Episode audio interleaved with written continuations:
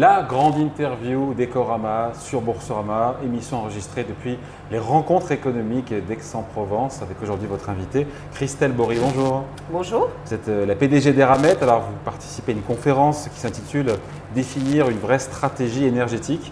Est-ce que quel pays devrait être notre modèle et pensez-vous que la France a la bonne stratégie énergétique? Alors je pense que d'abord la stratégie énergétique, euh, elle ne se joue pas au niveau de la France, elle se joue au niveau de l'Europe. Mm. Euh, on a quand même de plus en plus un écosystème qui est européen, que ce soit d'ailleurs au, niveau de, l'énergie, euh, tout est interconnecté. Donc je pense que la stratégie énergétique, elle se joue avant tout au niveau de l'Europe. Il faut se mettre d'accord aussi en Europe. Hein, alors, il faut se mettre d'accord en Europe, je suis d'accord, mais on n'a pas, je pense qu'on n'a pas le choix. Il faut qu'on la bâtisse au, niveau de l'Europe. Et, et, je dirais même, quand on parle de CO2, puisqu'on fait tout ça aussi euh, pour euh, baisser les niveaux de CO2, euh, il faut avoir une stratégie de plus en plus mondiale, parce que le CO2 n'a pas de frontières, et donc il faut qu'on arrive à mettre tout le monde autour de la table. Donc je pense que c'est d'abord une, stratégie européenne. Je pense que l'Europe, de ce point de vue-là, a une, assez bonne vision et, d'assez bons standards. ce qui manque, et, dans un domaine que je connais mieux, c'est effectivement l'amont de la chaîne de valeur que l'Europe aujourd'hui n'a pas du tout prise en compte dans sa stratégie énergétique. L'amont, ce sont tous les métaux justement, tous les. Euh, Alors euh, oui, c'est les matières premières et notamment les métaux, puisque euh, moins d'énergie fossile, c'est plus de métaux. et que ce soit d'ailleurs pour bâtir les éoliennes. Il faut le dire, vous avez raison, il faut le dire. Pour fabriquer des éoliennes, des panneaux solaires, encore une fois des batteries pour les, pour les notamment pour les voitures électriques, il faut tout ça est extrêmement gourmand en métaux. Absolument. C'est, pour transporter le cuivre, pour transporter l'électricité partout. donc c'est beaucoup plus de métaux. et je vais donner quelques chiffres. Quand vous prenez l'exemple de la batterie d'un véhicule électrique, une batterie, c'est 30 à 40% de la valeur du véhicule électrique. Mmh. c'est 350 kilos et c'est que des métaux. Donc, et notamment, il y a là-dedans 50 kg de nickel, 50 kg de lithium et, et 5 ou 7 kg de cobalt. C'est ce que produit encore une fois, Eramet, tout le monde connaît sur Boursorama Eramet, mais pour ceux qui ne savent pas, c'est un groupe minier, vous êtes présent sur tous les métaux, pour le coup, quasiment tous, je crois, de la transition énergétique, en tout cas beaucoup. Oui, oui, oui. Euh, vous avez dit manganèse, nickel, cobalt, lithium. Oui. Tout ça, c'est 3 milliards et demi de chiffre d'affaires. On se dit que le potentiel est immense au vu de cette transition énergétique qui n'est pas française, mais qui est mondiale pour le coup. Absolument. Et d'ailleurs, les mines ne sont pas en France, elles sont euh, ailleurs dans le monde. Euh, et, donc, euh, c'est effectivement sont des enjeux mondiaux. Et donc, pour revenir à, mon exemple, si on veut vendre en 2030, ce qu'à peu près sont les prévisions, 50% de véhicules électriques, euh, il faut augmenter par exemple la, production de nickel mondial de 50%. Euh, ça fait 1 million de tonnes à extraire, à transformer. Euh, pour faire juste la, la, première étape de transformation, les sels de nickel, une, usine, c'est 50 000 tonnes, c'est 2 milliards d'investissements. Donc juste c'est 1 million de tonnes en 2030. Rien que pour les sels de nickel, une petite partie de la batterie, il faut mettre 20 projets, 40 milliards. Et tout ça, c'est en dehors de France parce que, en fait, le nickel, il n'est pas en France, il n'est pas en Europe non plus. Il est en Indonésie, il est euh, euh, en Amérique du Sud, en Amérique latine, notamment. Et d'ailleurs, l'AIE nous le rappelle, donc dans son dernier rapport, que je vous invite à consulter sur le, fait que cette décarbonation de l'économie mondiale va s'accompagner justement d'une explosion de cette demande. Et vous donnez ce chiffre, mais il y en a d'autres qui viennent le tourner. Euh, les besoins en lithium multipliés par 42 d'ici 2040, besoins en graphite par 25 par 21. Donc là, on se dit, mais est-ce qu'il y aura, Christelle Bory, assez de métaux, assez de minerais pour réussir cette transition énergétique pour être dans les accords de Paris? Alors, euh, en fait, euh, je pense que oui. Euh, on prend le lithium, il y en a beaucoup sur la planète. Le problème, c'est la compétitivité des gisements. Euh, et puis, euh, derrière, c'est le fait d'arriver à les exploiter de façon durable. Mmh. Parce qu'il faut, pour réduire le carbone, il faut éviter de pomper sur la ressource hydrique, euh, de faire de la déforestation. C'est tout le paradoxe d'ailleurs, pour extraire encore une fois ces métaux de la transition énergétique, pour avoir une économie décarbonée, au départ, c'est une activité qui est polluante. C'est le paradoxe des, des, énergies vertes qui sont fabriquées à partir, encore une fois, de métaux dont l'extraction euh, Alors, ça n'est pas forcément polluant, ça dépend comment on le fait. Et justement, c'est tout l'enjeu. Euh, si on, extrait de façon responsable, on revégétalise derrière. On a, nous, par exemple, des standards pour ne pas pomper sur la ressource hydrique euh, ou, de façon très faible pour être net positif en biodiversité, c'est-à-dire qu'on on, ajoute de la biodiversité plus que qu'on en détruit. Donc, il y a des manières très responsables de faire de de la mine et de faire également de la transformation. Simplement, tout le monde ne le fait pas comme ça aujourd'hui dans le monde. Donc, il faut qu'on s'assure que effectivement cette exploitation minière, elle va être faite de façon responsable. Hmm. Avec cette demande qui explose, encore une fois, je reviens à la question est-ce qu'il y aura assez de métaux, encore une fois, de minerais? Il y en aura assez au vu, encore une fois, des besoins, mais les chiffres sont dingues. Ce que, la demande. Euh, encore une fois, ce que montrent les études géologiques, c'est qu'a priori, oui, il y en aura assez. Simplement, ils vont être plus coûteux. Ah. Euh, parce que euh, bien, les, ressources les plus, à plus forte teneur sont en exploitation, ont déjà été exploitées. Donc on va aller de plus en plus chercher des teneurs plus faibles dans des endroits plus compliqués à extraire. Donc la transition énergétique, elle est inflationniste elle est structurellement non mais forcément inflationniste. Et en plus, je rajoute, parce que si vous voulez le faire de façon durable, en traitant correctement les déchets, elle l'est encore plus. Elle est encore plus. Donc effectivement, il va falloir des prix des métaux un peu plus élevés que on l'a socialement acceptable, parce que derrière, encore une fois, il y a un consommateur qui paye son énergie. Oui. Mais le consommateur, à un moment, euh, il faut qu'il fasse des choix, et le consommateur en tant que citoyen euh, d'une collectivité. Euh, et effectivement, il va falloir accepter de payer un peu plus pour avoir à la fois moins de carbone, mais aussi des alternatives qui soient responsables. Euh, aujourd'hui euh, aussi, les technologies nous permettent, euh, et on l'a vu avec les progrès du solaire par exemple, d'avoir accès à des énergies renouvelables qui sont de moins en moins chères. Donc il y aura de l'efficacité énergétique. Donc à la fin, il n'est pas sûr que le consommateur paye beaucoup plus si il, consomme de façon plus efficace, si les interconnexions sont C'est pas gagné, c'est quand même pas gagné. Mais au début, il va y avoir un petit peu d'inflation. Le fait de voir, Christelle Bory, tous ces matériaux qui sont concentrés dans quelques pays, dans quelques mains, encore une fois, le Chili, Pérou, Chine, c'est 50% de la production de cuivre, 60% pour euh, du cobalt vient de République démocratique du Congo. Voilà, 60% des terres rares sont en Chine. Est-ce que cette concentration géographique, elle n'est pas problématique?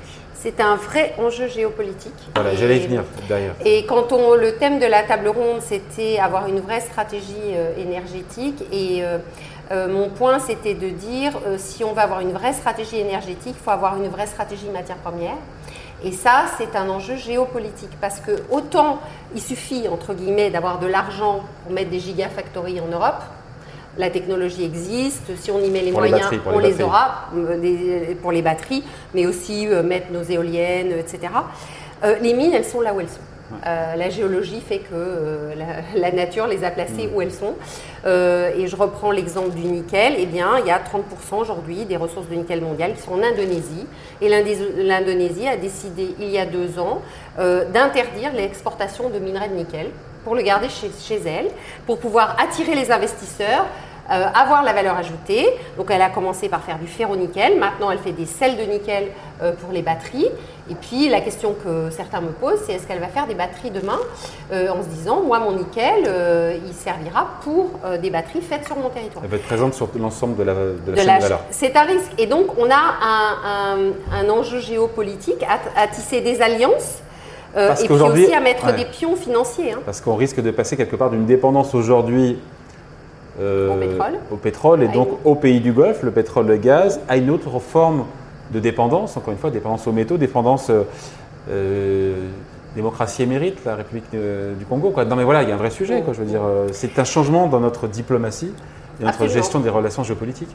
Alors, il y a deux choses à faire. D'abord, il y a, de la, il y a comme vous dites, de la diplomatie économique et euh, vraiment de la géopolitique à faire euh, au niveau de, Mais on s'y prépare parce que le message de l'AIE, c'est de se dire euh, OK, il y a des besoins en métaux qui sont considérables, mais derrière, il faut, il faut se préparer pour ne pas sombrer dans cette nouvelle dépendance, qui à constituer des stocks, des stocks de métaux, des réserves stratégiques à l'image de ce que font certains pays. Et on se dit que certains pays, contrairement à nous, peut-être sont mieux préparés. Je pense à la Chine, qui peut-être là-dessus se prépare mieux en termes de gestion de ses approvisionnements, ou en tout cas de ses stocks plutôt, de ses stocks bah, Alors, à la fois de ses approvisionnements. Aujourd'hui, la Chine, qui n'a pas euh, les métaux dont on a parlé tout à l'heure, elle n'a pas de nickel, elle n'a pas de cobalt, elle a très peu de lithium. Euh, aujourd'hui, elle détient 50% des mines du monde sur ces métaux et deux tiers des capacités de raffinage. Donc, ils ont pris plusieurs longueurs d'avance sur nous ils ont pris de, plusieurs longueurs d'avance sur nous et parce que c'est un pays qui anticipe beaucoup.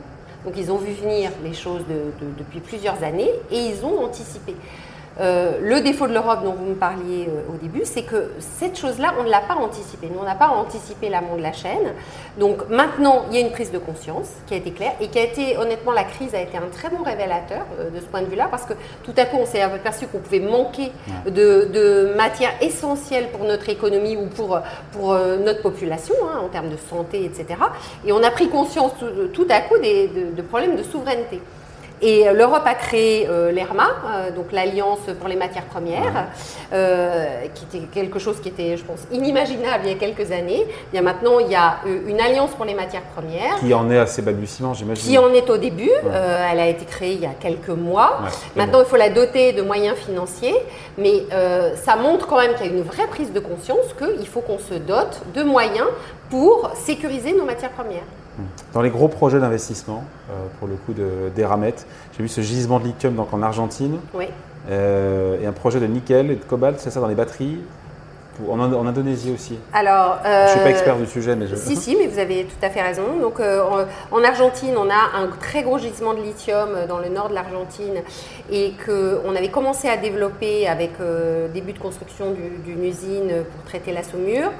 Euh, et euh, elle a été mise sous cocon euh, en mars 2020 à cause du Covid et tous les problèmes. On est en centaines de millions d'euros d'investissement. Hein. On est en centaines de millions, 500 millions. Ça, voilà.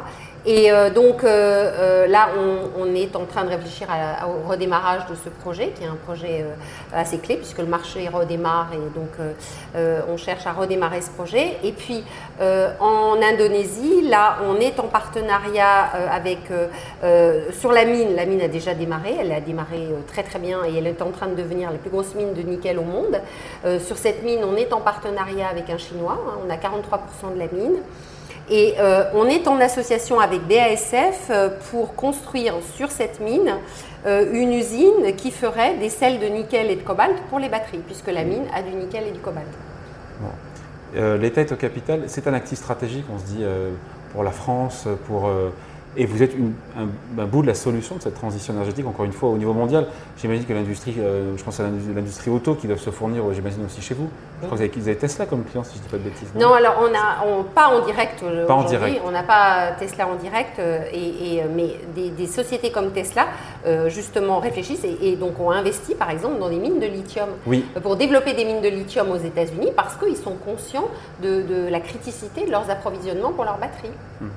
Hmm. Donc, euh, oui. non, non, je reviens à la première question sur la, enfin, le, comment dire, le potentiel en termes de chiffre d'affaires. On est à plus de 3 milliards aujourd'hui, mais c'est gigantesque quand on réfléchit. Et qui sont vos concurrents d'ailleurs sur ce marché-là? Parce qu'on connaît Ramet, mais euh, qui sont vos rivaux euh Alors, euh, il y a euh, donc tous les grands de l'industrie. c'est par industrie, en fait, il y a des spécialistes de l'industrie du lithium. Donc, dans le lithium, on va retrouver les Chiliens. il y a des sociétés comme SQM, comme Albert Marl, qui sont au Chili, au Pérou. donc, on va trouver des, gens d'Amérique latine. Concurrents, des, concurrents par métal ou par, par minerai? Alors, sur, sur le nickel, on retrouve aussi certains grands acteurs comme Vale, par exemple, qu'on va retrouver dans d'autres métaux de base, mais euh, il y a quand même une, répartition euh, du monde des mines entre les mineurs qui font vraiment les grands métaux de base, comme le fer, comme le cuivre, comme l'aluminium, et puis euh, qui font les métaux un peu intermédiaires, plus spécialisés, comme le nickel, le lithium ou le manganèse, où là on trouve des, gens qui sont plus des spécialistes et des noms qui vous diront pas forcément grand-chose, mais ça, Certitude, mm. par exemple, pour le manganèse, ou des gens comme ça. Les terres rares, je ne sais pas si on peut aussi en parler, parce que quelque part, euh, elles sont rares, non de rares que le nom, parce que je crois que c'est 80% qui est euh, produit euh, en Chine. J'ai vu que les Américains allaient pour le coup s'atteler, alors je ne sais plus où aux États-Unis, mais pour, extraire justement aussi ces, cette terre rare. Est-ce qu'il faut s'inspirer? C'est aussi polluant, peut-être ça l'est moins aujourd'hui qu'il y, a 20 ans, mm. mais les terres rares, c'est utile dans les mm. téléphones portables, enfin partout aujourd'hui. Est-ce qu'en France, il faut aussi songer peut-être voilà aussi à rouvrir des mines ou Alors, ça, c'est un, le sujet grand, tabou. C'est un sujet tabou. Hein. C'est un grand débat.